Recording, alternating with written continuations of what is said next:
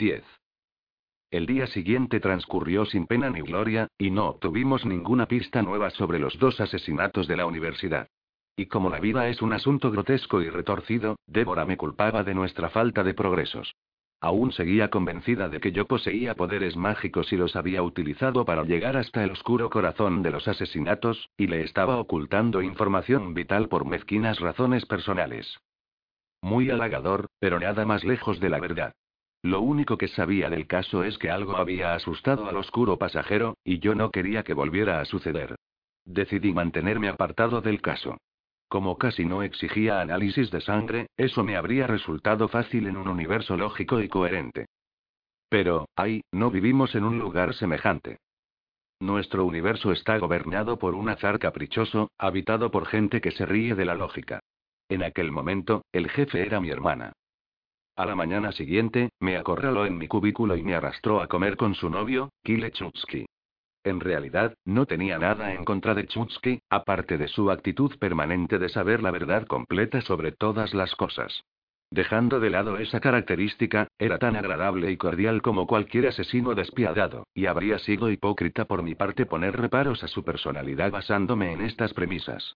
Como daba la impresión de que hacía feliz a mi hermana, tampoco me oponía por otros motivos. Así que fui a comer, porque en primer lugar se trataba de mi hermana, y en segundo, la poderosa máquina que es mi cuerpo necesita combustible casi de manera constante.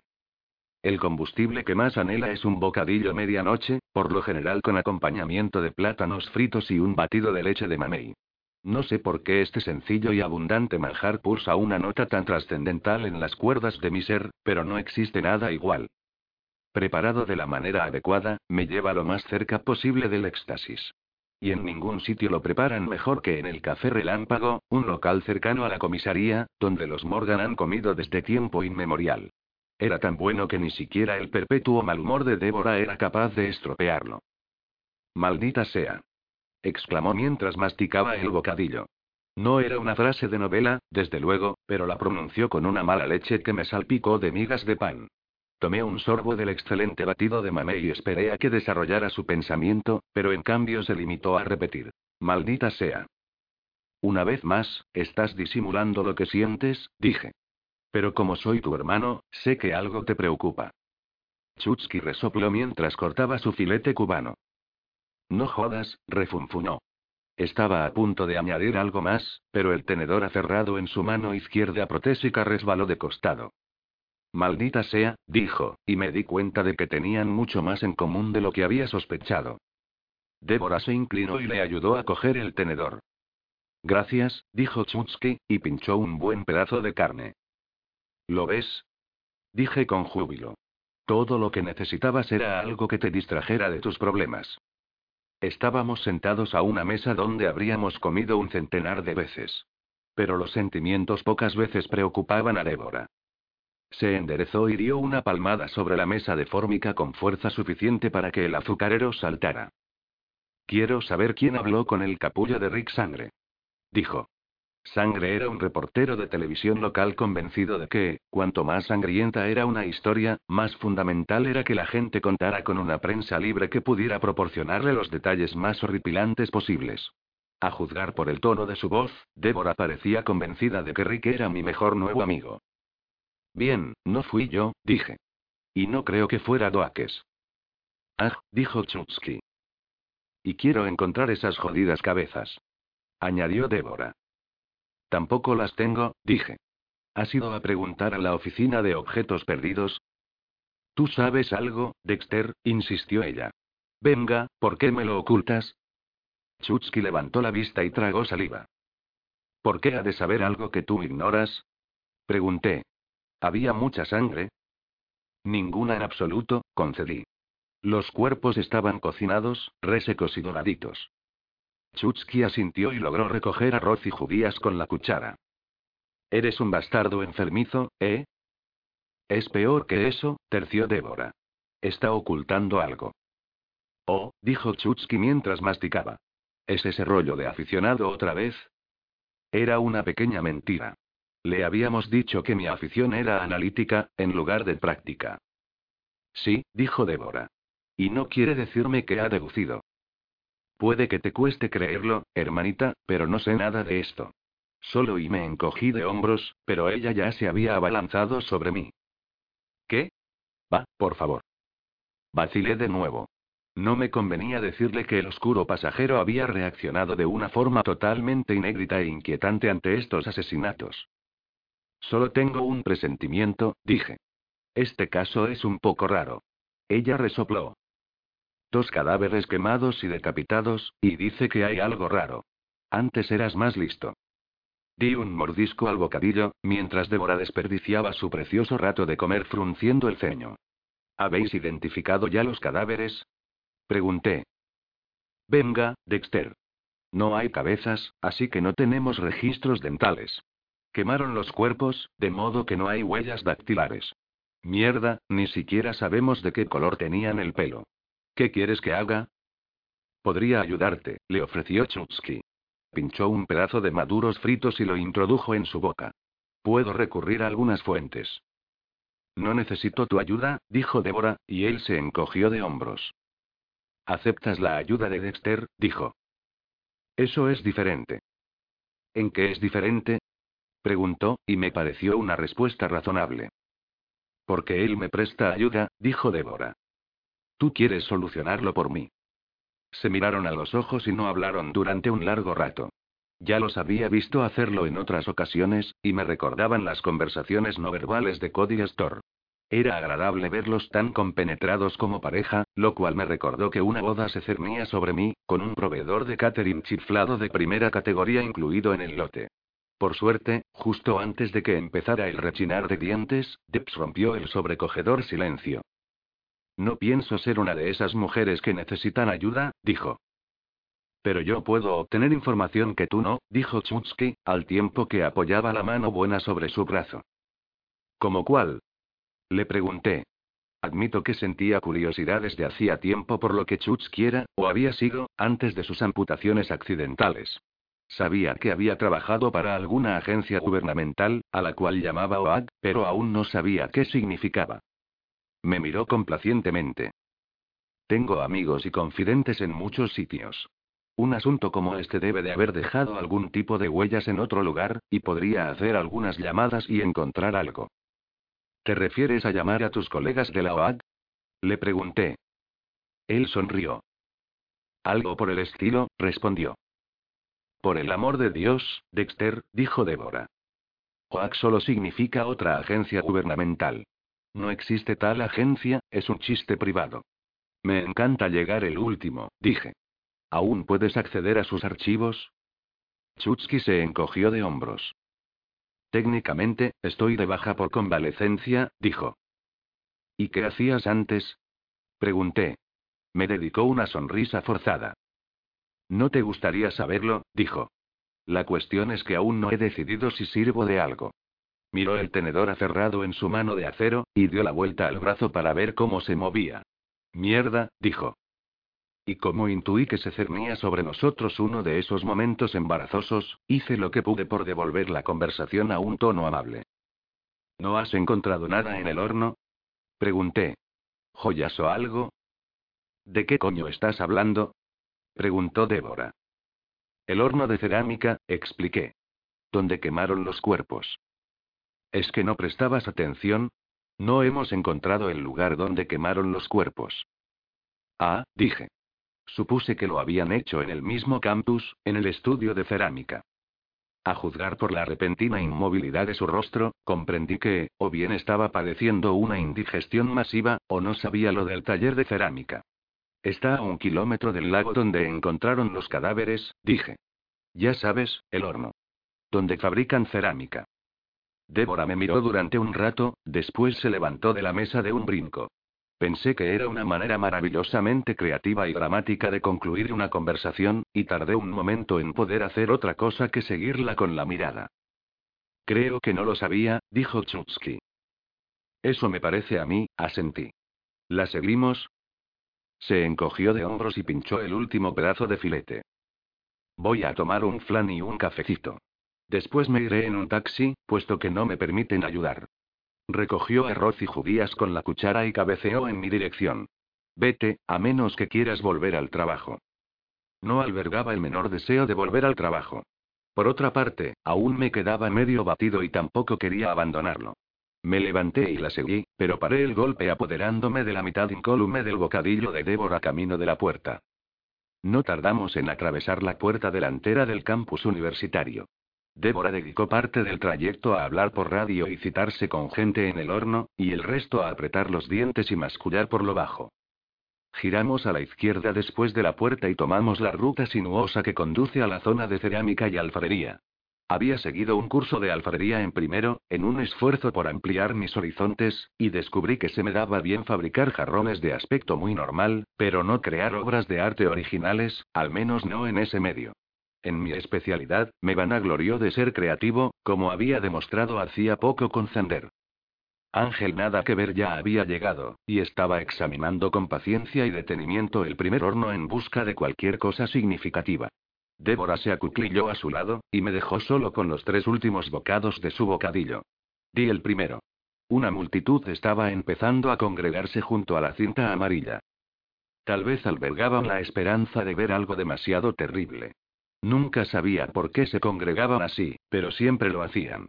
Débora estaba en el suelo al lado de Ángel, que tenía la cabeza metida dentro del primer horno de cerámica. Supuse que la espera sería larga. Apenas había introducido en mi boca los últimos restos del bocadillo, cuando reparé en que me observaban. Por supuesto que me estaban mirando. Cualquiera de los que estábamos trabajando a este lado de la cinta amarilla siempre era observado. Pero también me estaban vigilando. El oscuro pasajero me estaba advirtiendo a gritos de que algo me había escogido, algo con un interés enfermizo por ese ser especial y maravilloso que soy yo, y no me gustaba la sensación. Cuando engullí el último trozo de bocadillo y me volví a mirar, el susurro de mi interior emitió algo confuso y se sumió en el silencio. Al mismo tiempo, sentí de nuevo la oleada de náuseas producto del pánico y el filo amarillo intenso de la ceguera, y me tambaleé un momento, mientras todos mis sentidos gritaban que el peligro acechaba, pero mi capacidad de hacer algo al respecto se había desvanecido por completo. Duró solo un segundo. Regresé a la superficie y examiné con más detenimiento todo cuanto me rodeaba y nada había cambiado. Un grupo de gente estaba mirando, el sol brillaba y un viento agradable soplaba entre los árboles. Otro día perfecto de Miami, pero en algún lugar del paraíso la serpiente había erguido la cabeza. Cerré los ojos y escuché, con la esperanza de percibir algo acerca de la naturaleza de la amenaza, pero solo capté el eco de unos pies provistos de garras que se alejaban. Abrí los ojos y paseé la vista a mi alrededor de nuevo. Había unas 15 personas congregadas, que fingían no estar fascinadas por la posibilidad de ver sangre, pero ninguna destacaba en ningún sentido. Ninguna intentaba esconderse, ninguna lanzaba miradas preñadas de maldad o escondía un bazooka debajo de la camisa. En cualquier otro momento, habría esperado a que mi pasajero distinguiera una sombra oscura alrededor de un depredador evidente, pero ahora carecía de su ayuda. Por lo que yo veía, nada siniestro acechaba entre la multitud. ¿Qué había disparado la alarma de incendios del pasajero? Sabía muy poco al respecto. Estaba allí, punto, una presencia pictórica de jocosidad perversa y sugerencias aceradas. Jamás había demostrado confusión, hasta que vio los dos cuerpos del lago. Y ahora estaba repitiendo su vaga incertidumbre, a solo un kilómetro del primer lugar. ¿Había algo en el agua? ¿O existía alguna relación con los dos cuerpos quemados en los hornos?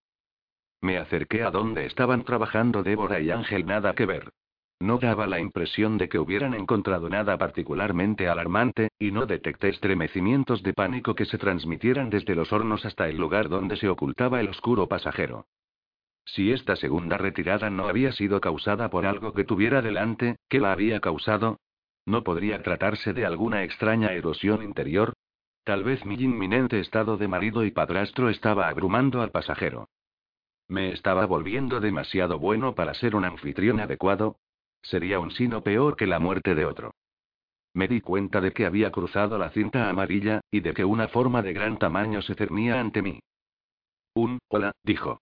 Era un espécimen joven, grande y musculoso, de pelo largo y lacio, con el aspecto de alguien que creía en eso de respirar por la boca. ¿En qué puedo ayudarle, ciudadano? Pregunté. ¿Es usted un, ya sabe, una especie de policía? Un poco, dije. Asintió y meditó mis palabras un momento, mientras miraba a su alrededor como si buscara algo para comer. En el cuello, más debajo de la nuca, llevaba uno de esos desafortunados tatuajes que se han hecho tan populares, algún tipo de caracteres orientales. Debía de significar aprendiz lento. Se frotó el tatuaje como si hubiera oído mis pensamientos, y después se volvió hacia mí. Estoy preocupado por Jessica, soltó. Pues claro, contesté. ¿Y quién no? ¿Saben si es ella? Pregunté. Soy como su novio. El joven caballero había conseguido por fin llamar mi atención profesional. ¿Jessica ha desaparecido? Le pregunté. Asintió.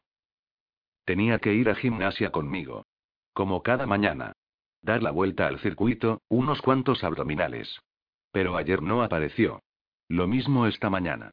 Así que empecé a pensar, Umi frunció el ceño, al parecer debido al esfuerzo de pensar, y su discurso se interrumpió. ¿Cómo se llama usted? Le pregunté. Kurt, dijo. Kurt Wagner. ¿Y usted? Dexter, dije. Espere aquí un momento, Kurt. Corrí hacia Débora antes de que la tensión de intentar pensar hiciera mella en el chico. Débora, puede que hayamos tenido un golpe de suerte. Bien, no será por tus malditos hornos, rugió. Son demasiado pequeños para meter un cuerpo. No, dije, pero ese chico de ahí ha perdido a su novia. Débora alzó la cabeza al instante y se levantó como un perro de caza. Miró al presunto novio de Jessica, quien la miró a su vez y trasladó su peso de un pie al otro. Ya era hora, joder, dijo Débora, y se encaminó hacia él. Miré a Ángel. Se encogió de hombros y se puso en pie, por un momento dio la impresión de que iba a decir algo, pero después meneó la cabeza, se sacudió el polvo de las manos y siguió a Débora para oír lo que Kurt iba a decir, y me dejó más solo que la una con mis oscuros pensamientos. A veces era suficiente con vigilar. Por supuesto, existía la absoluta convicción de que vigilar conduciría de forma inevitable a la oleada de calor y el glorioso chorro de sangre, el latido incontenible de emociones proyectadas por las víctimas, la música de la locura disciplinada cuando el sacrificio desembocara en una muerte maravillosa y todo esto llegaría. De momento, el vigilante se contentaba con vigilar y deleitarse en la maravillosa sensación del anonimato, el poder absoluto. Percibía la inquietud del otro. Esa inquietud aumentaría, recorrería las escalas musicales hasta llegar al miedo, después al pánico, y por fin al terror más desaforado. Todo a su tiempo. El vigilante vio que el otro examinaba la multitud, en busca de alguna pista que le condujera a descubrir el origen de la sensación de miedo que estimulaba sus sentidos. No encontraría ninguna, por supuesto. Todavía no. Hasta que él hubiera decidido el momento oportuno. Hasta que él hubiera inducido en el otro un pánico absurdo.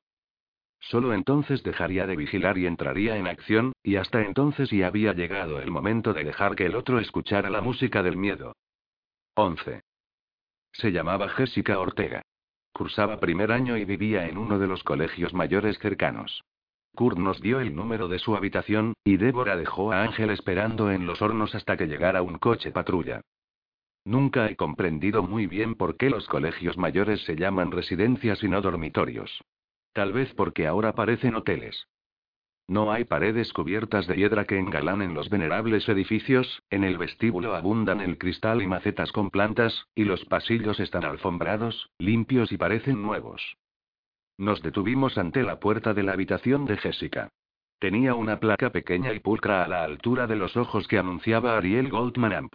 Jessica Ortega. Debajo, en letra más pequeña, decía se prohíbe la entrada sin bebidas alcohólicas. Alguien había subrayado entrada y escrito debajo ¿tú crees? Débora me miró y enarcó una ceja. Chicas marchosas, dijo. Alguien ha de hacerlo, contesté. Resopló y llamó a la puerta. No hubo respuesta, y Debs esperó hasta tres segundos antes de volver a llamar, con mucha más fuerza. Oí que una puerta se abría detrás de mí, me volví y vi a una chica esquelética de pelo rubio corto y gafas. No están, dijo con evidente desaprobación. Desde hace un par de días. El primer período de tranquilidad que he tenido en todo el semestre. ¿Sabe a dónde fueron? preguntó Débora. La chica puso los ojos en blanco. A pillar una buena borrachera, supongo, respondió. ¿Cuándo las vio por última vez? preguntó Débora. La chica se encogió de hombros. Con esas dos, la cuestión no es verlas, sino oírlas. Música a tope y risas toda la noche, ¿vale? Un coñazo para alguien que estudia y va a clase. Meneó la cabeza, y su pelo corto se agitó alrededor de la cara. Lo digo en serio, créanme. ¿Cuándo fue la última vez que las oyó? Le pregunté. Me miró. ¿Policías o algo por el estilo? ¿Qué han hecho ahora? ¿Qué habían hecho antes? Preguntó Débora. La chica suspiró. Multas de tráfico. Montones. Conducir bajo la influencia del alcohol en una ocasión. Oigan, no quiero que piensen que soy una chivata ni nada de eso. ¿Diría usted que es rara esta ausencia prolongada? Pregunté. Lo que es raro es que aparezcan en clase. No sé cómo aprueban algo. O sea, ahí, nos dedicó una leve sonrisa de suficiencia. Creo que adivino la forma, pero y se encogió de hombros. No nos reveló su sospecha, aparte de la sonrisita. ¿A qué clases van juntas? preguntó Débora. La chica volvió a encogerse de hombros y sacudió la cabeza. Tendrán que preguntarlo al secretario de la universidad, dijo. El trayecto no resultó muy largo, sobre todo al paso de Débora. Conseguí alcanzarla, y hasta conservar el aliento para hacerle una o dos preguntas interesantes. ¿Por qué es importante el que vayan a clase juntas? Débora hizo una demanda de impaciencia. Si esa chica tiene razón, Jessica y su compañera de cuarto y, Ariel Goldman, dije. Eso. Si ofrecían sexo a cambio de aprobados, eso me da ganas de hablar con sus profesores. En teoría, era lógico. El sexo es uno de los móviles más comunes de un asesinato, lo cual no parece encajar con el hecho de que, según se rumorea, suele estar relacionado con el amor. Pero había algo que no era lógico. ¿Por qué un profesor las iba a cocer y decapitar así? ¿Por qué no estrangularlas y arrojar los cuerpos al vertedero? Débora meneó la cabeza. No importa cómo lo hizo. Lo que importa es si lo hizo. De acuerdo, dije. ¿Estamos seguros de que esas dos fueron las víctimas? Lo bastante para hablar con sus profesores, replicó Débora. Por algo se empieza. Llegamos al despacho del secretario, y cuando Debs exhibió su placa nos hicieron entrar al instante. Pero me tiré una buena media hora, mientras Débora paseaba de un lado a otro y mascullaba, examinando los archivos del ordenador con la ayudanta del secretario. De hecho, Jessica y Ariel iban a varias clases juntas, de modo que imprimí los nombres, número de despacho y direcciones particulares de los profesores. Débora echó un vistazo a la lista y asintió. Esos dos tipos, Bukovic y Alpern, tienen hora de consulta en este momento, dijo. Empezaremos con ellos. Una vez más, Débora y yo salimos al bochornoso día para pasear por el campus. Es agradable volver al campus, ¿verdad? Dije, en mi siempre inútil esfuerzo de sostener una conversación agradable. Débora resopló. Lo agradable será lograr una identificación definitiva de los cadáveres y dar un paso adelante en la captura del tipo que las mató. Yo no creía que identificar los cadáveres nos acercaría a la identificación del asesino, pero ya me he equivocado otras veces y, en cualquier caso, el trabajo policial está alimentado por la rutina y la costumbre, y una de las orgullosas tradiciones de nuestro arte consistía en considerar positivo averiguar el nombre del muerto. De modo que seguí diligente a Débora hasta el edificio de oficinas donde esperaban los dos profesores. El despacho del profesor Alpern estaba en la planta baja, nada más cruzar la entrada principal, y la puerta exterior todavía no se había cerrado cuando Débora ya estaba llamando a su puerta. No hubo respuesta. Débora movió el pomo. Estaba cerrada con llave, así que golpeó la puerta de nuevo con la misma falta de resultado. Un hombre atravesó el vestíbulo y se detuvo ante el despacho de al lado, al tiempo que nos miraba con una ceja enarcada. ¿Buscan a Jerry Alpern? preguntó. Creo que hoy no ha venido. ¿Sabe dónde está? preguntó Débora. Nos dedicó una leve sonrisa. Supongo que estará en casa, en su apartamento, puesto que no ha venido. ¿Por qué lo pregunta? Deb sacó su placa y se la enseñó. El hombre no pareció inmutarse. Entiendo, dijo.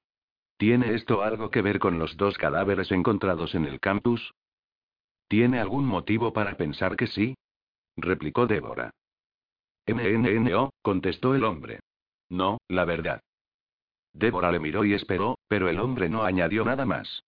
¿Puedo preguntarle su nombre, señor? Dijo por fin. Soy el doctor Wilkins, dijo, e indicó la puerta ante la que estaba parado. Este es mi despacho. Doctor Wilkins, dijo Débora, ¿podría decirnos qué significa su comentario sobre el profesor Alpern? Wilkins se humedeció los labios. Bien, dijo vacilante, Harry es un tipo bastante agradable, pero si esto es una investigación de asesinato y, dejó la frase en suspenso unos instantes. Débora también. Bien, continuó por fin, creo que fue el pasado miércoles cuando oí un alboroto en su despacho. Meneó la cabeza. Estas paredes no son muy gruesas. ¿Qué tipo de alboroto? preguntó Débora. Gritos, precisó el hombre. Una especie de refriega. En cualquier caso, me asomé a la puerta y vi a una estudiante, una chica joven, salir tambaleante del despacho de Alpern y huir corriendo. Iba, un y tenía la camisa desgarrada. ¿Reconoció por casualidad a la joven? preguntó Débora. Sí, dijo Wilkins. La tuve en clase el semestre pasado. Se llama Ariel Goldman. Una chica encantadora, pero como estudiante no es gran cosa. Mi hermana me miró y yo asentí para darle ánimos. ¿Cree que Alpern intentó forzar a Ariel Goldman? preguntó Débora. Wilkins ladeó la cabeza y alzó una mano. No podría asegurarlo. Eso parecía, al menos. Débora miró a Wilkins, pero el hombre no tenía nada más que añadir. Gracias, doctor Wilkins, dijo. Nos ha sido de gran ayuda. Eso espero, repuso el hombre, y se volvió para abrir la puerta y entrar en su despacho. Debs ya estaba mirando la hoja impresa del secretario.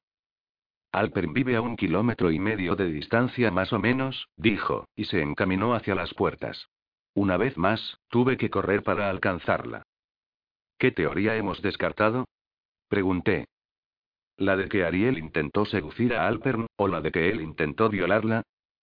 No hemos descartado nada, replicó ella. Al menos, hasta que hablemos con Alpern. 12. El doctor Jerry Alpern tenía un apartamento a unos tres kilómetros del campus, en un edificio de dos pisos que debía haber sido bonito unos 40 años antes. Contestó a la puerta enseguida, y nos miró parpadeante porque el sol le daba en la cara. Tendría unos 35 años, era delgado, aunque no parecía estar en muy buena forma, y hacía varios días que no se afeitaba. ¿Sí?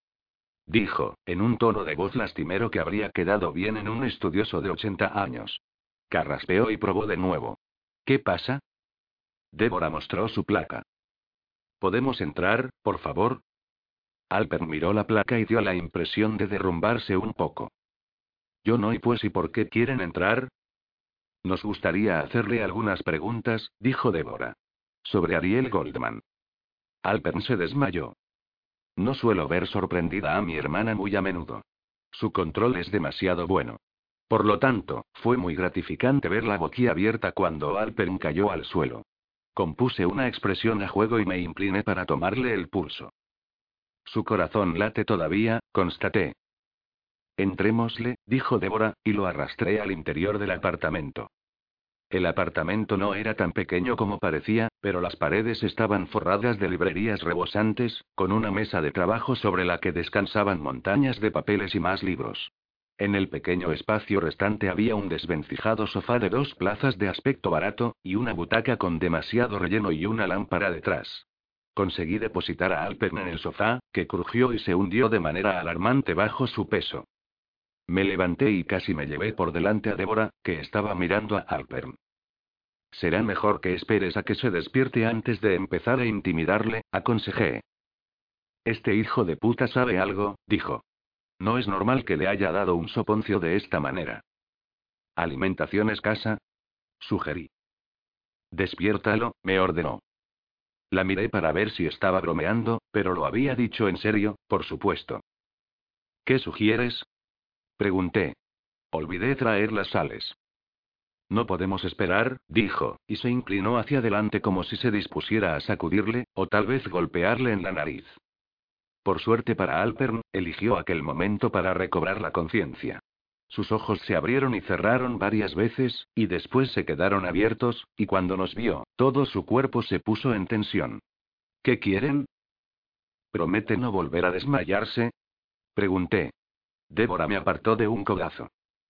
Ariel Goldman, empezó. Oh, Dios, gimió Alpern. Sabía que pasaría. Tenía razón, dije. Han de creerme, se defendió, mientras se incorporaba. Yo no lo hice. De acuerdo, preguntó Debs. ¿Quién lo hizo?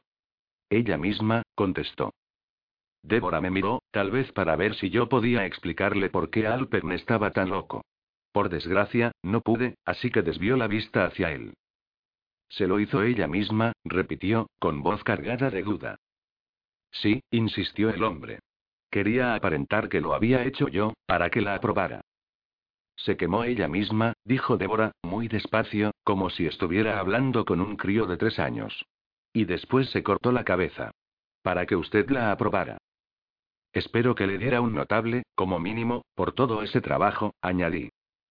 Alpern pasó la mirada de uno a otro, con la mandíbula desencajada y presa de espasmos, como si intentara cerrarse pero le faltara un tendón. Ah, dijo por fin. ¿De qué están hablando? Ariel Goldman, dijo Débora. Y su compañera de cuarto, Jessica Ortega. Quemadas hasta morir. Les cortaron las cabezas. ¿Qué puede decirnos sobre eso, Jerry? Alpern se removió nervioso y permaneció en silencio mucho rato. Yo, este y están muertas. Susurró por fin. Jerry, dijo Débora, les cortaron la cabeza. ¿Qué le parece? Observé con gran interés que la cara de Harry exhibía toda una variedad de expresiones que plasmaban diferentes calidades de incomprensión, hasta que al fin, cuando asimiló la información, se le volvió a desencajar la mandíbula. Ustedes y ustedes creen que yo y no pueden y, temo que sí, Harry, dijo Débora. A menos que pueda decirnos por qué no. Pero es que y yo jamás habría y, alguien lo hizo, dije yo. Sí, pero, Dios mío y, Harry, dijo Débora, ¿sobre qué creía que queríamos interrogarle? Sobre la, la violación, dijo. Pero yo no la violé. En algún lugar hay un mundo en que todo tiene sentido, pero era evidente que no estábamos en él. Pero usted no la violó, repitió Débora. Sí, eso es y quería que yo, este y, quería que la violara. Pregunté. Ella, ella, empezó, y se ruborizó. Me ofreció, un, sexo. A cambio de un aprobado. Clavó la vista en el suelo. Y yo me negué. ¿Fue cuando le pidió que la violara? Pregunté. Débora me dio un codazo. ¿Y le dijo que no, Harry? Preguntó mi hermana. ¿A una chica guapa como esa? Fue entonces cuando ella, un, dijo que quería un sobresaliente fuera como fuera. Se rasgó la camisa y empezó a chillar. Tragó saliva, sin levantar la vista. Continúe, lo instó Débora. Me saludó con la mano, dijo, al tiempo que imitaba el gesto, y salió corriendo al vestíbulo. Levantó la vista por fin. Este año aspiro a un contrato de profesor numerario. Si esto llega a saberse, mi carrera habrá terminado. Entiendo, dijo Dex, siempre comprensiva. Así que la mató para salvar su carrera. ¿Qué? No. No la maté. Entonces, ¿quién lo hizo, Harry? preguntó Débora. No lo sé. Contestó él, en tono casi malhumorado, como si le hubiéramos acusado de comerse la última galleta. Débora siguió mirándolo, y él paseó la vista entre nosotros dos. No lo hice. Insistió. Me gustaría creerle, Harry, concedió Débora. Pero no depende de mí. ¿Qué quiere decir? preguntó. Voy a pedirle que me acompañe. ¿Me va a llevar detenido? Voy a llevarle a la comisaría para hacerle algunas preguntas, eso es todo, anunció Débora en tono tranquilizador. Oh, Dios mío, dijo el profesor. Me va a llevar detenido. Eso es y no. No. Facilíteme las cosas, profesor, dijo Débora. No vamos a necesitar las esposas, ¿verdad? Él la miró durante un rato, se puso en pie de repente y corrió hacia la puerta, pero por desgracia para él y su magistral plan de huida, tenía que pasar a mi lado, y Dexter ha recibido justas y profusas alabanzas por sus reflejos sin par. Estiré el pie, el profesor tropezó y se dio de cabeza contra la puerta. ¡Ugh! exclamó. Sonreía Débora. Creo que vas a necesitar las esposas, dije. 13. La verdad es que no soy un paranoico. No creo estar rodeado de misteriosos enemigos que intentan tenderme una trampa, torturarme, matarme. Por supuesto, sé muy bien que, si permito que mi disfraz se degrade y deje al descubierto lo que soy, toda esta sociedad se pondrá de acuerdo para pedir mi lenta y dolorosa muerte, pero esto no es paranoia. Es una visión clara y serena de la realidad, y no me asusta. Solo intento ser cauteloso para que no suceda. Pero un fragmento muy grande de mi cautela había escuchado siempre los sutiles susurros del oscuro pasajero, y aún se mostraba extrañamente tímido a la hora de revelarme sus pensamientos. De modo que afrontaba un nuevo y perturbador silencio interior, lo cual me ponía muy nervioso y enviaba una pequeña oleada de inquietud. Había empezado con aquella sensación de ser observado, incluso de ser seguido, en los hornos. Y después, cuando regresamos a la comisaría, no podía sacudirme de encima la idea de que un coche nos estaba siguiendo. ¿Era cierto? ¿Sus intenciones eran siniestras? Y en tal caso, ¿iban dirigidas hacia mí o hacia Débora, o se trataba del capricho de algún conductor de Miami? Vigilaba el coche, un Toyota a balón blanco, por el retrovisor lateral. Nos siguió todo el trayecto, hasta que Débora entró en el aparcamiento, y después pasó de largo sin aminorar la velocidad, sin que el conductor pareciera mirarnos, pero no pude desprenderme de mi ridícula idea de que nos había estado siguiendo. De todos modos, no podría estar seguro a menos que el pasajero me lo confirmara, cosa que no hizo. Se limitó a emitir una especie de carraspeo sibilante, así que me pareció estúpido decir algo a Débora al respecto. Y después, cuando salí del edificio en mi coche para volver a casa, experimenté la misma sensación de nuevo, la de que algo o alguien me estaba vigilando y, pero era una sensación. No era una advertencia, un susurro interior procedente de las sombras, un batir de alas invisibles. Una sensación. Y eso me puso nervioso. Cuando el pasajero habla, escucho. Actúo. Pero ahora no estaba hablando, solo se revolvía inquieto, y yo no tenía ni idea de qué hacer con el mensaje. De modo que, en ausencia de una idea más definida, clavé los ojos en el espejo retrovisor mientras me dirigía a casa. ¿Era así ser humano? Andar por la vida con la perpetua sensación de que eras carne en movimiento, siguiendo el sendero de la caza con tigres pisándote los talones. En ese caso, explicaría muy bien el comportamiento humano. Dado que yo también soy un depredador, conocía a la perfección la poderosa sensación de atravesar disfrazado los rebaños de posibles presas, sabiendo que en cualquier momento podía arrebatar una al rebaño. Pero sin una palabra del oscuro pasajero no solo me confundía con ellas. Yo era parte del rebaño, vulnerable. Era una presa, y no me gustaba. Me ponía mucho más en estado de alerta. Y cuando salí de la autovía, mi vigilancia reveló un Toyota a balón blanco que me seguía. Hay muchos Toyota a balón blancos en el mundo. Al fin y al cabo, los japoneses perdieron la guerra y eso les da derecho a dominar nuestro mercado automovilístico. Y muchos de esos a balón podían dirigirse a casa por la misma ruta atestada que yo. Hablando desde un punto de vista lógico, es posible ir en muchas direcciones, y era de lo más lógico que un balón blanco eligiera una de ellas. Y no era lógico dar por sentado que alguien quisiera seguirme. ¿Qué había hecho yo? Que pudiera demostrarse, quiero decir. Por lo tanto, era perfectamente absurdo que me sintiera seguido, lo cual no explica por qué torcí de repente a la derecha, salí de la US 1 y me metí por una calle lateral. Tampoco explica por qué me siguió el avalón blanco. El coche se mantenía alejado, como haría cualquier depredador para no asustar a su presa, o como haría cualquier persona normal que hubiera tomado el mismo desvío por una coincidencia. Por lo tanto, con la misma falta de lógica tan poco característica, volví a desviarme, esta vez a la izquierda, por una pequeña calle residencial. Poco después, el otro coche me siguió. Como ya he mencionado, el gallardo Dexter no conoce el significado del miedo. Eso debería significar que el martilleo de mi corazón acelerado, la sequedad de la garganta y el sudor que cubría mis manos no eran más que el reflejo de una gigantesca inquietud. No me gustaba la sensación. Ya no era el caballero del cuchillo.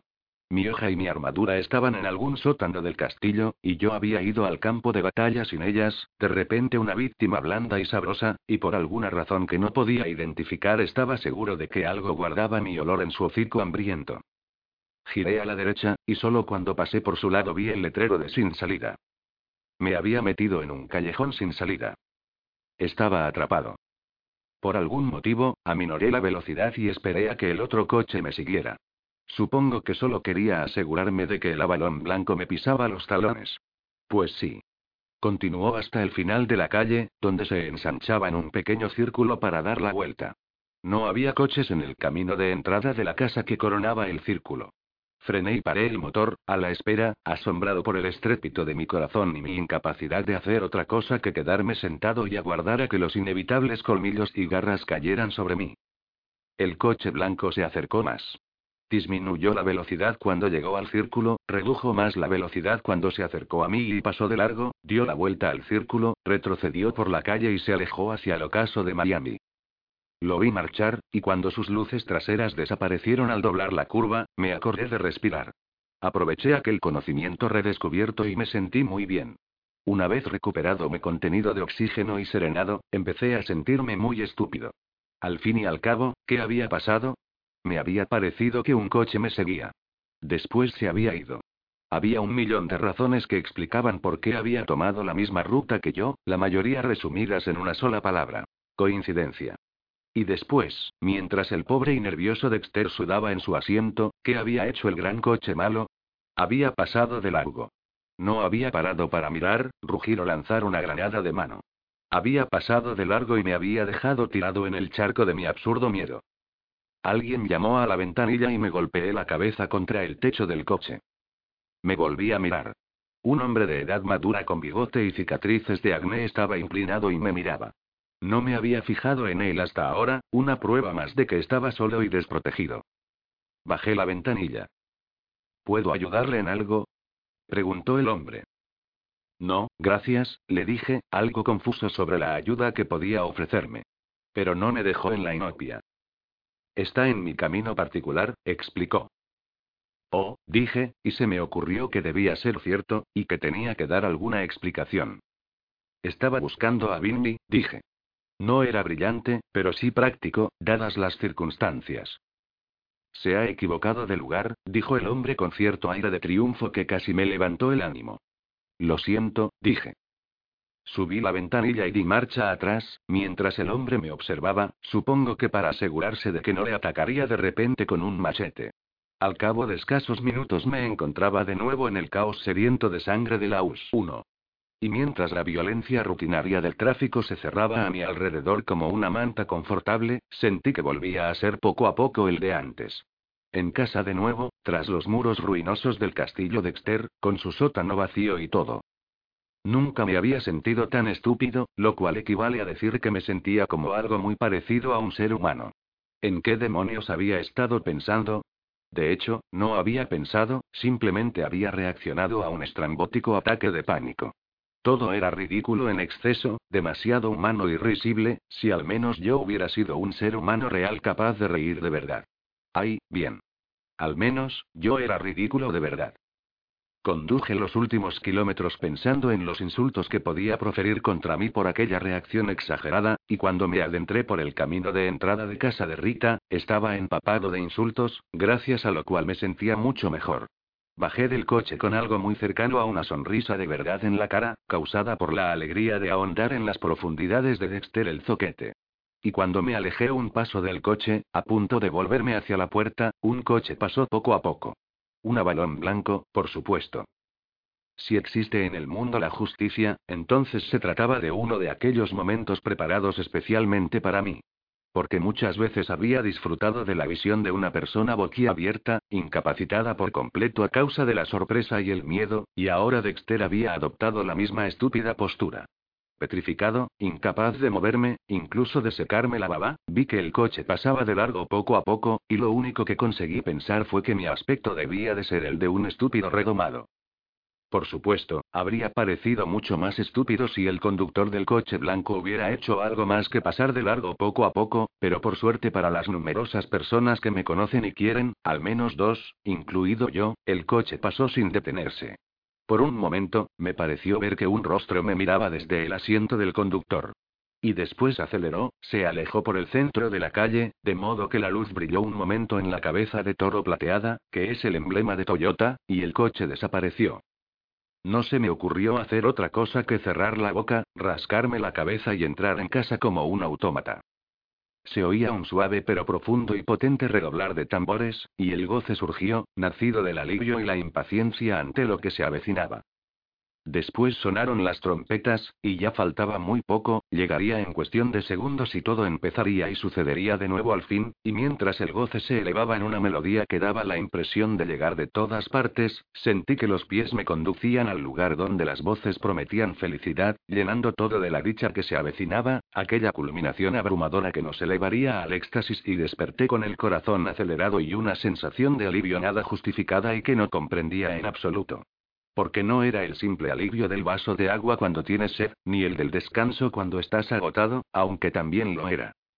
Pero, aún más confuso, hasta extremos inquietantes, también era el alivio experimentado después de una de mis citas con los malvados. El alivio revelador de que has satisfecho los más profundos anhelos de tu yo interior, y ahora puedes relajarte y quedarte satisfecho un rato. Y esto no podía ser. Era imposible que yo experimentara las sensaciones más privadas y personales mientras dormía en la cama.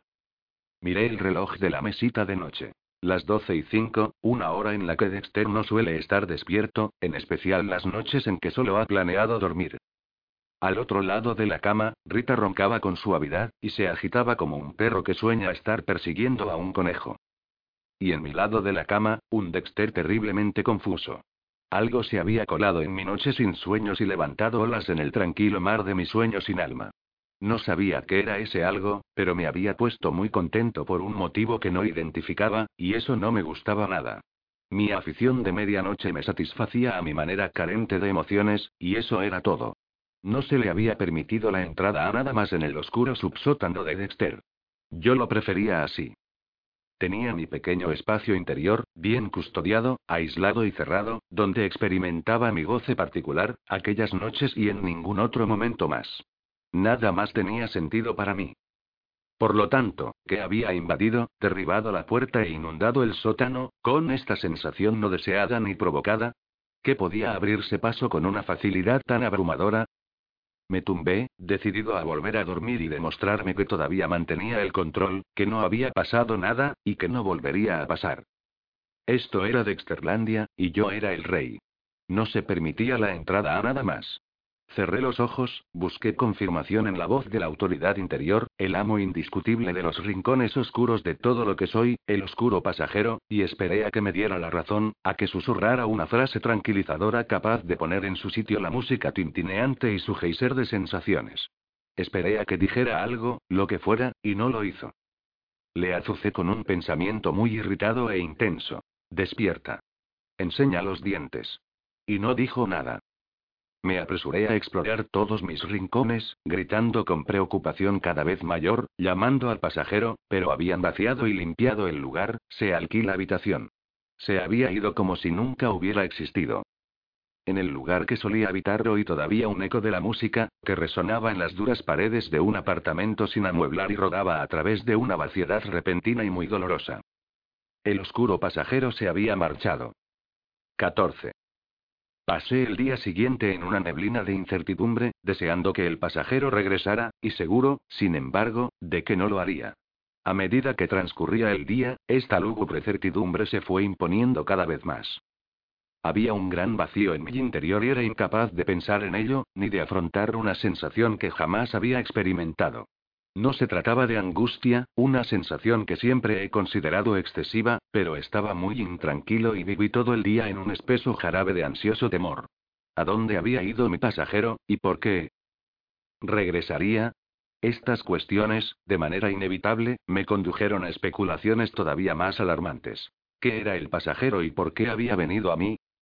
Me dio que pensar darme cuenta de hasta qué punto me había definido mediante algo que no era yo y o sí, Tal vez el extraño pasajero no era más que el producto enfermizo de una mente dañada, una red tejida para capturar diminutos destellos de realidad y protegerme de la espantosa verdad de lo que soy en realidad. Era posible. Conozco bien la psicología básica, y he asumido desde hace bastante tiempo que estoy un poco al margen de las clasificaciones. Por mí, encantado. Me va estupendo existir sin el menor retazo de humanidad normal. Hasta ahora, al menos. Pero, de repente, me encontraba solo, y las cosas no parecían tan definidas ni seguras. Por primera vez, tenía una real necesidad de saber. Pocos trabajos permiten tiempo para la introspección, por supuesto, incluso sobre un tema tan importante como oscuros pasajeros desaparecidos. No, Dexter ha de desprenderse de ese fardo. Sobre todo con Débora blandiendo el látigo. Por suerte, fue casi todo rutina. Pasé la mañana con mis colegas, peinando el apartamento de Alpern en busca de residuos concretos de su culpa. Y por suerte, otra vez, las pruebas eran tan abundantes que fue necesario muy poco trabajo. En el fondo de su armario encontramos un calcetín con varias gotas de sangre. Bajo el sofá había un zapato de lona blanco con una mancha encima. En el cuarto de baño, una bolsa de plástico contenía unos pantalones con un dobladillo chamuscado y aún más sangre, pequeñas salpicaduras que el calor había endurecido. Fue estupendo que hubiera tal despliegue de pruebas, porque Dexter no estaba brillante ni trabajador hoy. Me descubrí derivando en una niebla gris de preocupación, y en un momento dado me preguntaba si el pasajero volvería a casa, para regresar al instante siguiente con brusquedad al presente, de pie ante el armario sosteniendo un calcetín sucio manchado de sangre. De haber sido necesaria una investigación de verdad, no estoy seguro de que hubiera podido estar a mi altura acostumbrada. Por suerte, no fue necesario. Nunca había visto una abundancia de pruebas tan clara y evidente, teniendo en cuenta que el presunto culpable había contado con varios días para limpiar. Cuando me dedico a mi pequeña afición, soy pulcro y ordenado, e inocente desde un punto de vista forense al cabo de unos minutos. Alpern había dejado transcurrir varios días sin ni siquiera tomar las precauciones más elementales. Era casi demasiado fácil, y cuando registramos su coche borré el casi. En el reposabrazos central del asiento delantero había sangre seca con la huella de un pulgar. Todavía era posible que nuestro laboratorio demostrara que era sangre de pollo, por supuesto, y Alpern se hubiera dedicado a un inocente pasatiempo, tal vez como asesino de aves aficionado. Pero yo lo dudaba. Parecía abrumadoramente claro que Alpern le había hecho algo muy poco amable a alguien. Y, sin embargo, aquel pensamiento insistente me seguía atormentando, también de manera abrumadora. Demasiado fácil. Algo no encajaba. Pero como el oscuro pasajero no estaba para indicarme la dirección correcta, me callé. En cualquier caso, habría sido cruel pinchar el globo feliz de Débora. Casi refugía de satisfacción cuando llegaron los resultados y Alpern iba pareciendo cada vez más nuestra captura de mente del día. De hecho, Débora estaba canturreando cuando me arrastró a interrogar a Alpern, lo cual elevó mi inquietud a un nuevo nivel. La observé mientras entraba en la habitación donde esperaba el profesor. No podía recordar la última vez que la había visto tan feliz. Incluso había olvidado colocarse su expresión de desaprobación perpetua. Era muy turbador, una violación absoluta de la ley natural, como si todo el mundo hubiera decidido de repente conducir con prudencia y lentitud por la I-95. Bien, Harry, dijo en tono risueño cuando nos sentamos ante Alpern. ¿Quiere hablar de esas dos chicas? No hay nada de qué hablar, contestó el hombre. Estaba muy pálido, casi verdoso, pero parecía más decidido que cuando lo habíamos conducido al centro de detención. Han cometido un error, porfió. Yo no he hecho nada. Débora me miró con una sonrisa y sacudió la cabeza. No ha hecho nada, repitió muy contenta. Es posible, dije. Puede que otra persona introdujera la ropa ensangrentada en su apartamento mientras estaba viendo algún programa en la tele. ¿Fue eso lo que pasó, Harry? preguntó Débora. ¿Otra persona puso la ropa ensangrentada en su apartamento? Si ello era posible, su tez adquirió un tono más verdoso todavía. ¿De qué? ¿De qué están hablando? Ella le sonrió. Harry, encontramos unos pantalones suyos manchados de sangre. Coincide con la sangre de las víctimas. Encontramos un zapato y un calcetín, idéntica historia. Encontramos una huella dactilar con sangre en su coche. Su huella, la sangre de ellas. Débora se reclinó en la silla y se cruzó de brazos. ¿Despierte su memoria, Harry? Alpern había empezado a negar con la cabeza mientras Débora hablaba, y continuó así, como si fuera una especie de reflejo extraño y no se diera cuenta de lo que estaba haciendo. No, dijo. No. Eso ni siquiera es y no. No, Harry. Preguntó Débora. ¿Qué significa eso? Siguió negando con la cabeza. Una gota de sudor cayó sobre la mesa y oí que intentaba respirar con muchas dificultades. Por favor, suplicó. Esto es una locura. Yo no he hecho nada. ¿Por qué? Esto es Kafka puro. Yo no he hecho nada. Débora se volvió hacia mí y enarcó las cejas. ¿Kafka? Preguntó. Se cree que es un escarabajo, le aclaré. Soy una policía inculta, Harry, dijo ella. No sé quién es Kafka, pero reconozco pruebas sólidas cuando las veo. Además, ¿sabe una cosa, Harry? Las he visto por todo su apartamento. Pero yo no he hecho nada, arguyó Alpern. De acuerdo, contemporizó Débora con un encogimiento de hombros. Écheme una mano, pues. ¿Cómo llegaron esas cosas a su casa? Lo hizo Wilkins, contestó el hombre, y pareció sorprenderse, como si lo hubiera dicho otra persona. Wilkins, Débora me miró. ¿El profesor del despacho de al lado? Pregunté. Exacto, confirmó Alpern. Se armó de valor y se inclinó hacia adelante. Fue Wilkins. Por fuerza. Wilkins lo hizo, repitió Débora.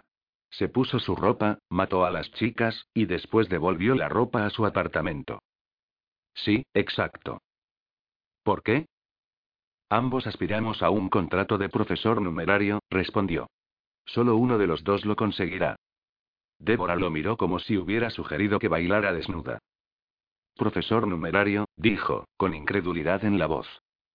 Exacto, dijo él a la defensiva. Es el momento más importante de cualquier carrera académica. ¿Lo bastante importante como para matar a alguien? Pregunté. Alperum clavó la vista en un punto de la mesa. Fue Wilkins, insistió. Débora le miró durante un largo minuto, con la expresión de una tía cariñosa que está contemplando a su sobrino favorito. Él le devolvió la mirada unos segundos, parpadeó, bajó la vista, me miró y volvió a clavar la vista en la mesa. Cuando el silencio se prolongó, miró de nuevo a Débora. De acuerdo, Harry, sentenció ella. Si eso es lo mejor que se le ocurre, creo que debería llamar a su abogado. Él se limitó a mirarla, incapaz de pensar en algo que decir, de modo que Débora se levantó y fue hacia la puerta, y yo la seguí. Lo tenemos, anunció en el pasillo. Ese hijo de puta está acabado. Juego, set, punto. Si fue él, aventuré, al verla tan alegre. Me dedicó una enorme sonrisa. Pues claro que fue él, Dex. Jesús, no te esfuerces. Has hecho un gran trabajo, y por una vez descubrimos al culpable a la primera. Supongo, dije. Ella ladeó la cabeza y me miró, todavía encantada de haberse conocido. ¿Qué pasa, Dex? preguntó. ¿Estás acojonado por la boda? Nada por el estilo, contesté. La vida en este mundo jamás fue tan armoniosa y agradable. Es que y vacilé, porque no sabía lo que era. Tan solo esa sensación tozuda e irracional de que algo no encajaba. Lo sé, Dex, dijo, con una voz amable que consiguió empeorar la sensación. Parece demasiado fácil, ¿verdad? Pero piensa en la mierda que nos comemos cada día con todos los demás casos. Cabe pensar que, de vez en cuando, ha de salir uno fácil, ¿no? No lo sé, insistí. Algo no encaja. Ella resopló. Con la cantidad de pruebas que tenemos contra este tipo, a nadie le va a importar una mierda que algo no encaje, dijo. ¿Por qué no te animas y disfrutas de un buen día de trabajo? Estoy seguro de que era un consejo excelente, pero no podía aceptarlo. Aunque no contaba con el susurro familiar que me facilitaba las réplicas, tenía que decir algo. No actúa como si estuviera mintiendo, comenté, sin excesiva convicción. Débora se encogió de hombros. Está chiflado. No es mi problema. Él lo hizo. Pero si es un psicótico, ¿por qué explotó de repente? O sea, tiene treinta y pico años, y esta es la primera vez que hace algo. No encaja. Débora me palmeó el hombro y volvió a sonreír. Bien dicho, Dex. ¿Por qué no vas a tu ordenador y consultas sus antecedentes? Apuesto a que encontramos algo. Consultó su reloj. Puedes hacerlo nada más terminar la conferencia de prensa, ¿de acuerdo? Vamos, no podemos llegar tarde. Y yo la seguí obediente, mientras me preguntaba por qué me presentaba siempre voluntario para el trabajo extra. Habían concedido a Débora el premio especial de una conferencia de prensa, algo que el capitán Mateus no cedía a la ligera. Era su primera experiencia como detective al mando de un caso importante, el cual había despertado el frenesí de los periodistas, y había estudiado la forma de hablar y mirar en vistas al telediario de la noche. Perdió su sonrisa y cualquier rastro de emoción y lanzó frases categóricas, en el mejor estilo policial. Solo alguien que la conociera tanto como yo sabría que una felicidad enorme e inusual bullía detrás de su cara inexpresiva. Me quedé al fondo de la sala y contemplé a mi hermana mientras recitaba una serie de afirmaciones mecánicas, las cuales confirmaban su convicción de que había detenido a un sospechoso de los espantosos asesinatos de la universidad, y en cuanto estuviera segura de su culpabilidad, sus queridos amigos de los periodistas serían los primeros en saberlo. Estaba feliz y orgullosa, y había sido mezquino por mi parte insinuar que algo no encajaba, sobre todo porque yo ignoraba qué era, si es que había algo. Era muy probable que mi hermana tuviera razón. Alpern era culpable, y yo me comportaba como un estúpido y un cascarrabias, expulsado del tranvía de la razón pura por mi pasajero desaparecido. Era el eco de su ausencia lo que me inquietaba, y no cualquier tipo de duda sobre el sospechoso de un caso que no me importaba en lo más mínimo. Casi con toda seguridad y otra vez ese casi. Hasta ahora, había vivido mi vida basándome en absolutos. No tenía experiencia con los casi, y era turbador e inquietante no contar con aquella voz de la certidumbre que me decía lo que había sin el menor asomo de duda. Empecé a darme cuenta de lo impotente que me sentía sin el oscuro pasajero. Incluso en mi trabajo cotidiano, ya nada era sencillo. De vuelta en mi cubículo me senté en mi silla y me recliné con los ojos cerrados. ¿Hay alguien ahí? Pregunté esperanzado. No había nadie. Tan solo un lugar vacío que empezaba a doler, mientras el asombro aturdido iba desvaneciéndose. Una vez concluida la distracción que suponía el trabajo, no había nada que me apartara de mi autocompasión. Estaba solo en un mundo oscuro y malvado, plagado de cosas terribles como yo. O como el que era, al menos. ¿A dónde había ido el pasajero, y por qué? Si algo le había asustado, ¿qué podía ser? Que podía aterrar a algo que vivía para la oscuridad, que solo cobraba vida cuando los cuchillos salían a relucir. Y esto me condujo a una pregunta nueva de lo más indeseable. Si este algo hipotético había asustado al pasajero, ¿lo habría seguido a su exilio? ¿O continuaba olfateando mi pista? Me encontraba en peligro sin manera de protegerme, sin manera de saber si me acechaba una amenaza mortífera, hasta que sintiera su baba en mi cuello, Siempre me habían dicho que las experiencias nuevas eran positivas, pero esta era una tortura. Cuanto más pensaba en ello, menos entendía lo que estaba pasando, y más me dolía. Bien, había un remedio seguro para la desdicha, consistente en trabajar a fondo en algo absurdo. Giré la silla hasta quedar de cara al ordenador y puse manos a la obra. Al cabo de pocos minutos había desvelado toda la vida e historia del profesor Gerald Alpern, doctor en filosofía. Por supuesto, fue algo más complicado que buscar el nombre de Alpern en. Estaba, por ejemplo, la cuestión de los archivos judiciales cerrados, que tardé casi cinco minutos en abrir. Pero cuando lo conseguí, el esfuerzo valió la pena, y me descubrí pensando, vaya, vaya, vaya, y como en aquel momento estaba trágicamente solo en mi interior, sin nadie que escuchara mis comentarios pensativos, también lo dije en voz alta. Vaya, vaya, vaya.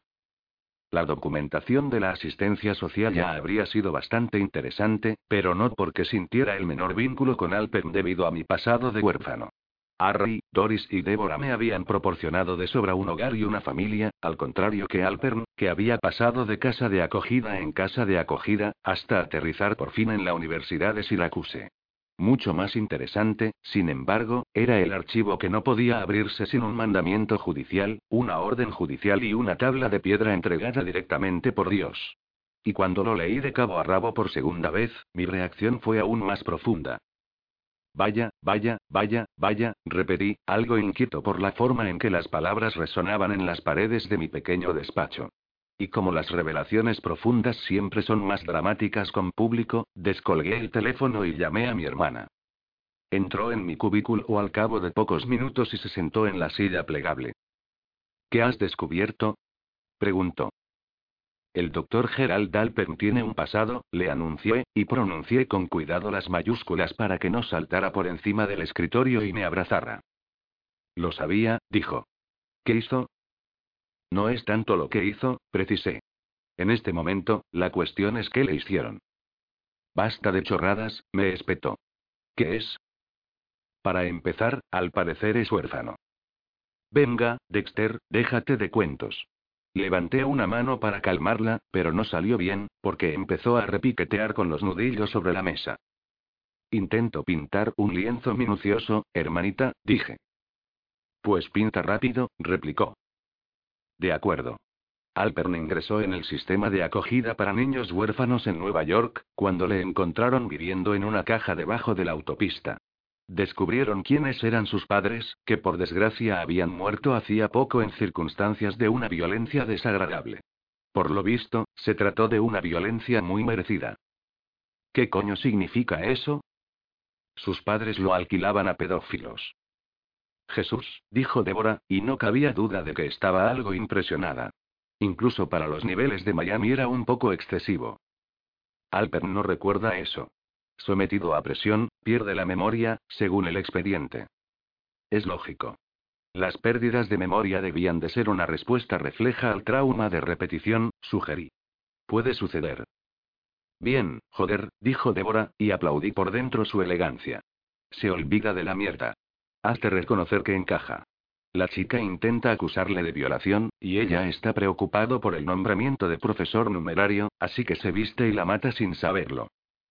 Un par de cosas más, dije, y admito que disfruté con el dramatismo del momento tal vez un poco más de lo necesario. Para empezar, la muerte de sus padres. ¿Qué hay sobre eso? preguntó Débora, carente de la menor afición por el teatro. Les cortaron las manos, respondí. Y después, prendieron fuego a la casa. Débora se incorporó. Mierda. Yo pienso lo mismo. Maldita sea, eso es estupendo, Dex. Tenemos su culo. Bien, la pauta coincide, desde luego. Pues claro que sí. Así que mató a sus padres y me encogí de hombros. No pudieron demostrar nada. De haberlo podido, Alpern habría ido a juicio. Fue tan violento que nadie creyó que fuera obra de un crío. Pero sí están seguros de que estaba presente, y de que al menos vio lo que ocurrió. Ella me miró fijamente. ¿Y qué? ¿Aún crees que no lo hizo? O sea, ¿tienes alguna de tus corazonadas? Me dolió mucho más de lo debido, así que cerré los ojos un momento. No había nada dentro, salvo oscuridad y vacío. Mis famosas corazonadas se basaban en cosas que me susurraba el oscuro pasajero, por supuesto, y en su ausencia no tenía nada en qué apoyarme. Últimamente no tengo corazonadas, admití. Es que hay algo en todo esto que me molesta. Es y abrí los ojos y Débora me estaba mirando. Por primera vez, vi algo en su expresión que no era felicidad, y por un momento pensé que iba a preguntarme qué significaba eso y si me encontraba bien.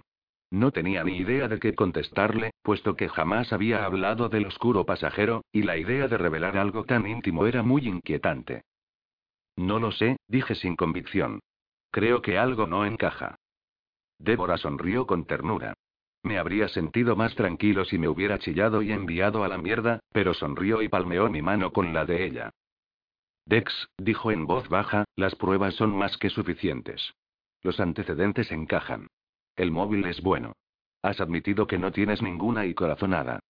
Ladeó la cabeza, sin dejar de sonreír, lo cual me inquietó más todavía. Todo encaja.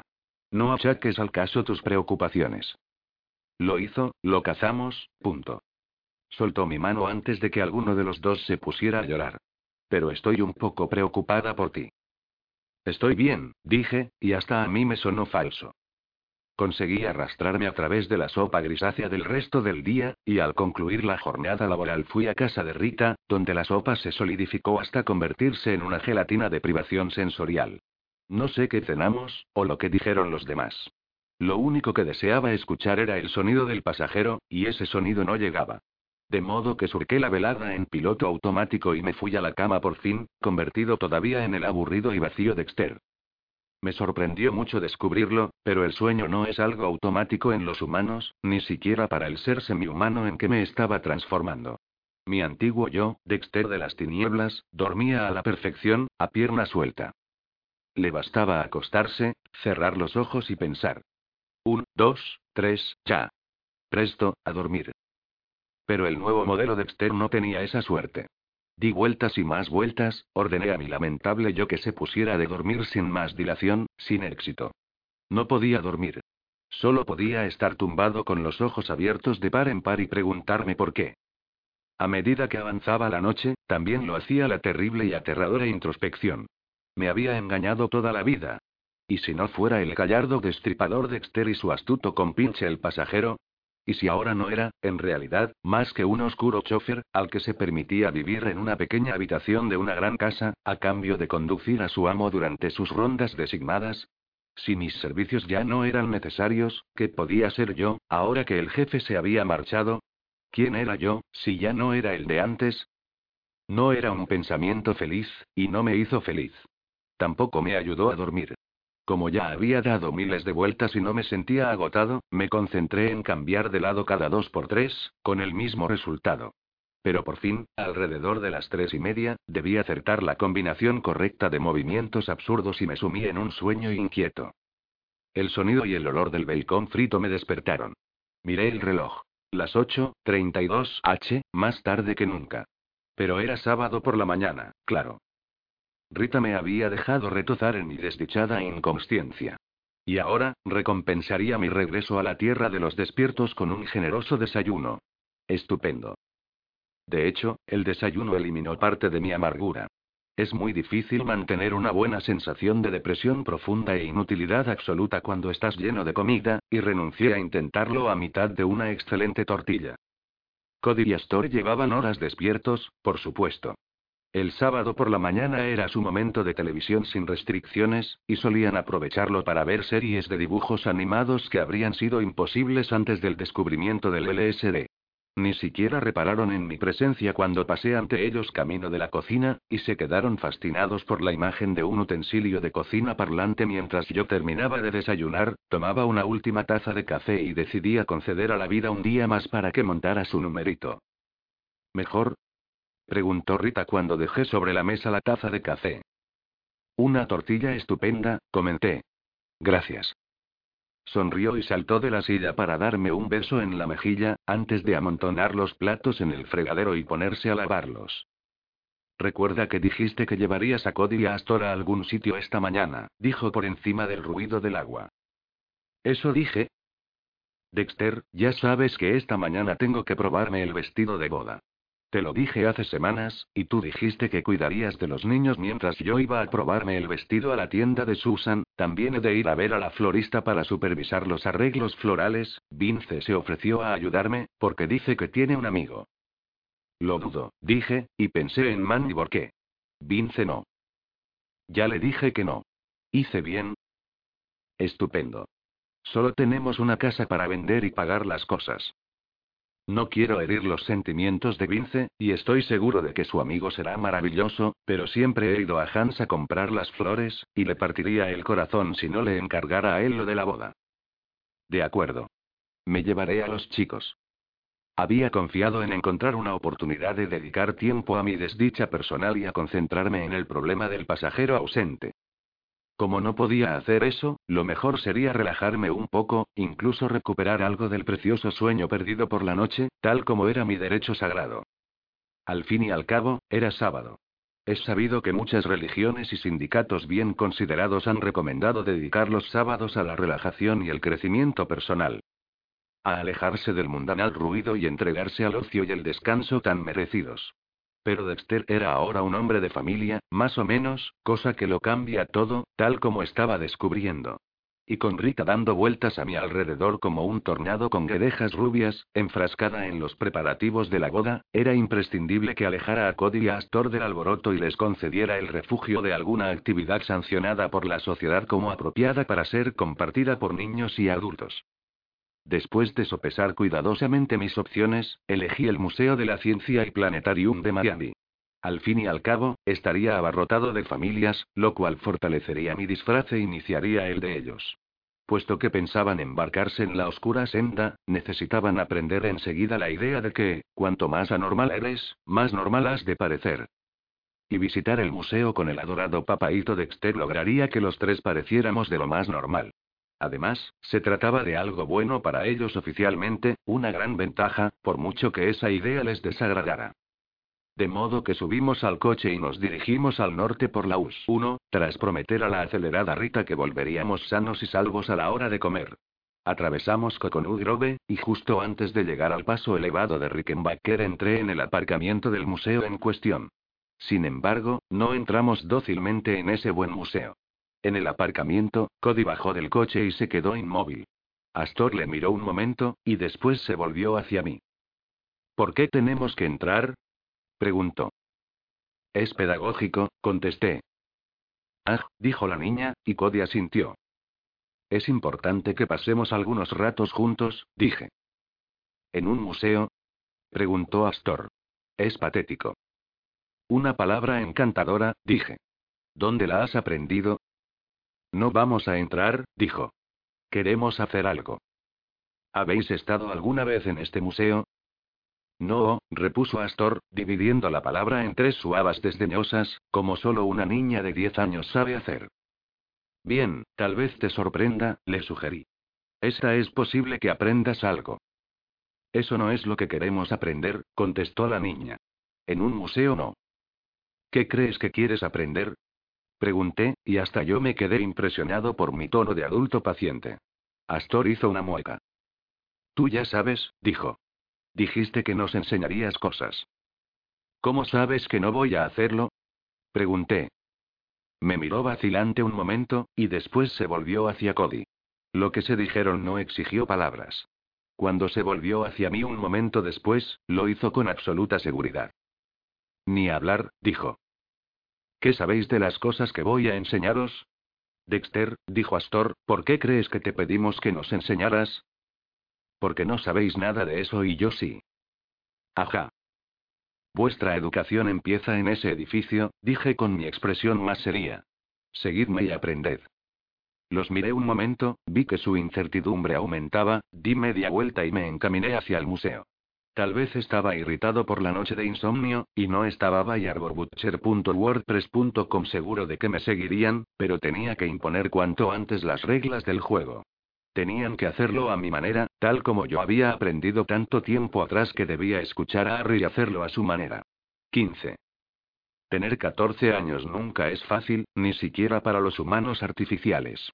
Es la edad en que la biología se impone, e incluso cuando el chico de 14 años de Marras está más interesado en la biología clínica que en la actividad más popular entre sus compañeros de clase del Instituto Ponce de León, la biología aún gobierna con mano de hierro.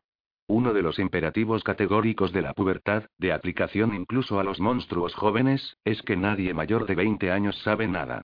Y como Harry ya había superado con creces los 20 en aquel momento, yo había entrado en un breve período de rebelión contra sus limitaciones irracionales de mis deseos perfectamente naturales y legítimos de despedazar a mis compañeros de clase. Harry había trazado un plan de una lógica maravillosa para enderezarme, expresión que significaba hacer las cosas, o las personas, de una manera pulcra y ordenada. Pero la lógica se esfuma cuando un oscuro pasajero flexiona sus alas por primera vez y las agita contra los barrotes de la jaula, con el anhelo de lanzarse al aire libre y precipitarse sobre su presa como un trueno de acero afilado. Harry sabía muchas cosas que yo necesitaba aprender para convertirme en lo que debía ser. El monstruo salvaje en ciernes debía dar paso al oscuro vengador. Debía aprender a actuar como un ser humano, a trabajar con seguridad y cautela, a limpiar bien después. Él sabía todas estas cosas como solo las puede saber un policía veterano. Yo lo comprendía, incluso entonces sí, pero todo se me antojaba aburrido e innecesario. Y Harry no podía saberlo todo, al fin y al cabo. No podía conocer la existencia de Steve González, por ejemplo, un ejemplo encantador de humanidad puber que había llamado mi atención. Steve era más grande que yo, y un año o dos mayor. Ya tenía algo sobre el labio superior a lo que llamaba bigote. Iba a mi clase de gimnasia y creía que su deber, inspirado por Dios, era hacerme la vida imposible. Si estaba en lo cierto, Dios debía de estar muy complacido con sus esfuerzos. Eso fue mucho antes de que Dexter se convirtiera en el cubito de hielo viviente, y cierta cantidad de sentimientos muy intensos se hubieran acumulado en mi interior. Esto parecía complacer a Steve y empujarle a mayores cimas de creatividad en su persecución del joven Dexter. Ambos sabíamos que aquello solo podía terminar de una manera, pero por desgracia para Steve, no como él creía. Así que una tarde, un bedel muy trabajador entró en el laboratorio de biología del Ponce de León y descubrió a Dexter y Steve solucionando su conflicto de personalidades. No era el típico enfrentamiento a palabrotas y puñetazos, aunque creo que era eso lo que Steve había esperado.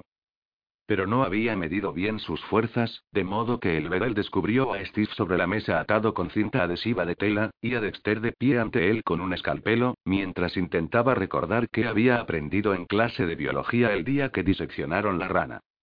Harry vino a buscarme en el coche de la policía, uniformado.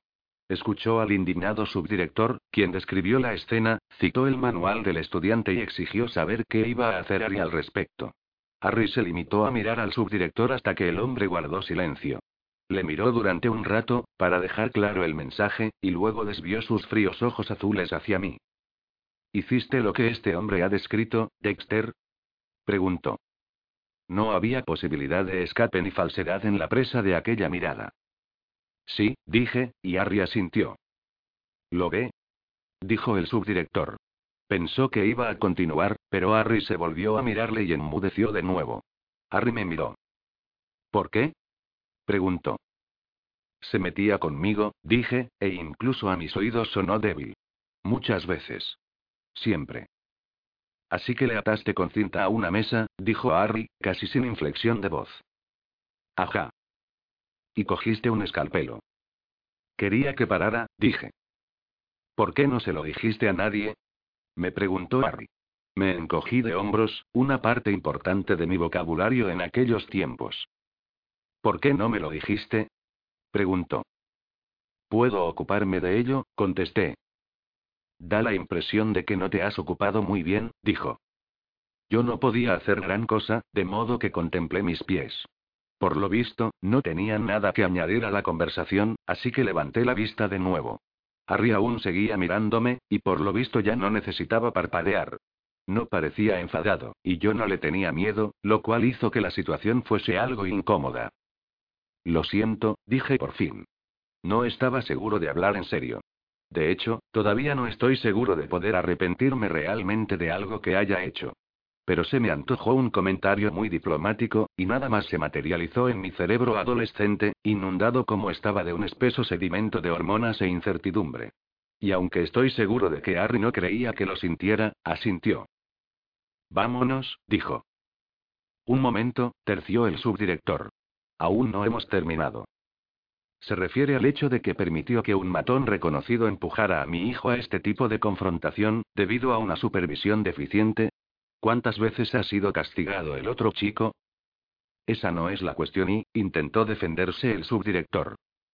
¿O estamos hablando del hecho de que dejó escalpelos y otros instrumentos peligrosos al alcance de cualquier estudiante, en un aula sin vigilar ni cerrada con llave? La verdad, agente y, voy a decirle una cosa, replicó Harry. Prometo pasar por alto su muy deficiente actuación en este asunto, si accede a mejorar el estado de las cosas. Pero este chico y, intentó decir el hombre. Yo me encargaré de este chico, dijo Harry. Usted ocúpese de arreglar las cosas, no sea que tenga que convocar a la junta escolar. Y ahí terminó todo, por supuesto. Era imposible contradecir a Harry, ya fuera sospechoso de un asesinato, presidente del Rotary Club o un joven monstruo desconcertado.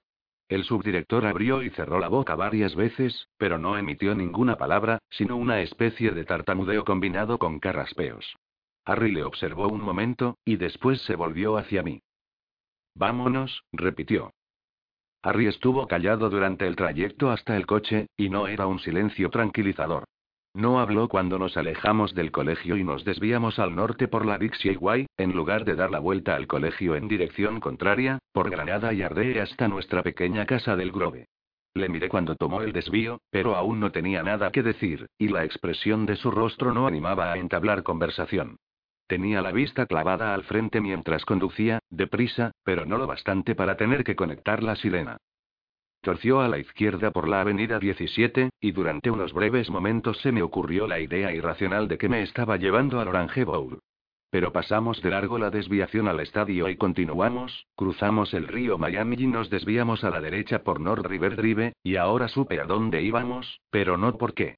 Harry aún no había pronunciado ni una palabra ni mirado en mi dirección, y yo estaba empezando a sentir cierta opresión que no tenía nada que ver con las nubes de tormenta que empezaban a acumularse en el horizonte. Harry aparcó el coche y habló por fin. Vamos, ordenó. Dentro. Le miré, pero él ya estaba bajando del vehículo, de modo que yo también bajé y le seguí dócilmente hasta el centro de detención. Harry era muy conocido aquí, como en todas partes donde sabían que era un buen policía. Le siguieron gritos de Harry. Y hola, sargento. Hasta la zona de recepción y por el pasillo que conducía al bloque de celdas. Yo me limité a seguirle, mientras un sombrío presentimiento se iba apoderando de mí. ¿Por qué me había llevado Harry a la cárcel? ¿Por qué no me había reñido, hablado de su decepción, del castigo que me deparaba? Nada de lo que hacía o se negaba a decir me proporcionaba pistas. De modo que le seguí. Uno de los guardias nos detuvo por fin. Harry le llevó a un lado y le habló en voz baja. El guardia me miró, asintió y nos dejó continuar hasta el final del bloque. Aquí está, dijo el guardia. Que os divirtáis. Indicó con un cabeceo la figura de la celda, me miró un momento y se alejó, dejándonos en un incómodo silencio. Al principio, Harry no hizo nada por romper el silencio. Se volvió y escudriñó la celda, y la forma pálida que estaba en el interior se levantó y se acercó a los barrotes. Si es el sargento Harry. Dijo jubilosa la figura. ¿Cómo estás, Harry? Muy amable por tu parte pasar a verme. Hola, Cari, dijo Harry. Por fin, se volvió hacia mí y habló. Este es Cari, Dexter. Eres un chico muy guapo, Dexter, dijo Cari. Encantado de conocerte. Los ojos que Cari volvió hacia mí eran brillantes y vacíos, pero detrás distinguí una sombra oscura, y algo en mi interior se retorció e intentó huir de esa cosa tan grande y tan feroz que habitaba al otro lado de los barrotes. No era un individuo muy grande ni de aspecto feroz, incluso era agradable de puertas afuera, con el pelo rubio y las facciones regulares, pero algo de él me puso muy nervioso. Trajeron a Carrie ayer, explicó Harry. Ha asesinado a once personas. Oh, bien, dijo Carrie con modestia. Más o menos. Sonó un trueno y empezó a llover. Miré a Carrie con auténtico interés. Ahora sabía por qué estaba inquieto mi oscuro pasajero. Estábamos empezando, y aquí había alguien que había ido y vuelto en once ocasiones, como mínimo. Por primera vez entendí qué debían sentir mis compañeros de clase cuando se enfrentaban a un defensa de la Liga Nacional de Fútbol Americano. A Cari le gusta matar gente, dijo Harry como si tal cosa. ¿Verdad, Cari? Me mantiene ocupado, dijo Cari, risueño. Hasta que te detuvimos, dijo Harry. Sí, claro, así es. De todos modos sí, se encogió de hombros y dedicó a Harry una sonrisa falsa. Fue bonito mientras duró. Te volviste descuidado, dijo Harry. Sí, admitió Cari. ¿Cómo iba a saber que la policía sería tan minuciosa? ¿Cómo lo hace? Solté. No es muy difícil, dijo Cari. No, quiero decir, Yum, ¿cómo? Cari me escudriñó con sus ojos y casi pude escuchar un ronroneo procedente de la sombra que acechaba detrás de ellos. Por un momento, sostuvimos la mirada y el mundo se llenó del sonido negro de dos depredadores que se enfrentan por una presa pequeña e indefensa. Vaya, vaya, dijo Cari por fin. ¿Es posible esto? Se volvió hacia Harry justo cuando yo empezaba a retorcerme. De modo que voy a dar ejemplo, ¿eh, sargento? He de asustar a tu chico para que siga el camino recto y estrecho de la divinidad. Harry le devolvió la mirada, sin mostrar ni decir nada. Bien, temo que debo decirte que no hay forma de desviarse a ese sendero concreto, pobre Harry. Cuando lo sigues, lo sigues de por vida, y tal vez más allá, y no hay nada que yo o tu querido hijo podamos hacer al respecto. Hay una cosa, anunció Harry. Vaya, repuso Cari, y dio la impresión de que una lenta nube negra se alzaba a su alrededor, se fundía con los dientes de su sonrisa, extendía sus alas hacia Harry y hacia mí. ¿Y cuál es, por favor? No dejarse coger, precisó Harry. Por un momento, la nube negra se petrificó, y después retrocedió y desapareció. Oh, Dios mío, dijo Cari. Ojalá supiera reír. Meneó la cabeza poco a poco de un lado a otro. Estás hablando en serio, ¿verdad? Oh, Dios mío. Eres un padre maravilloso, sargento Harry. Y nos dedicó una enorme sonrisa que casi pareció real. Harry volvió hacia mí su mirada de ojos azules como el hielo. Lo cogieron, me dijo Harry, porque no sabía lo que estaba haciendo. Y ahora irá a la silla eléctrica. Porque no sabía lo que la policía estaba haciendo. Porque, concluyó Harry sin alzar la voz y sin parpadear, carecía de preparación. Miré a Cari, que nos miraba a través de los gruesos barrotes con sus vacíos ojos muertos demasiado brillantes. Atrapado. Miré a Harry. Comprendo, dije. Y era verdad. Ese fue el final de mi rebelión juvenil. Y ahora, tantos años después, años maravillosos, sembrados de cortes, mutilaciones, sin haber sido atrapado, sabía muy bien qué notable juego había practicado Ari al presentarme a Kari.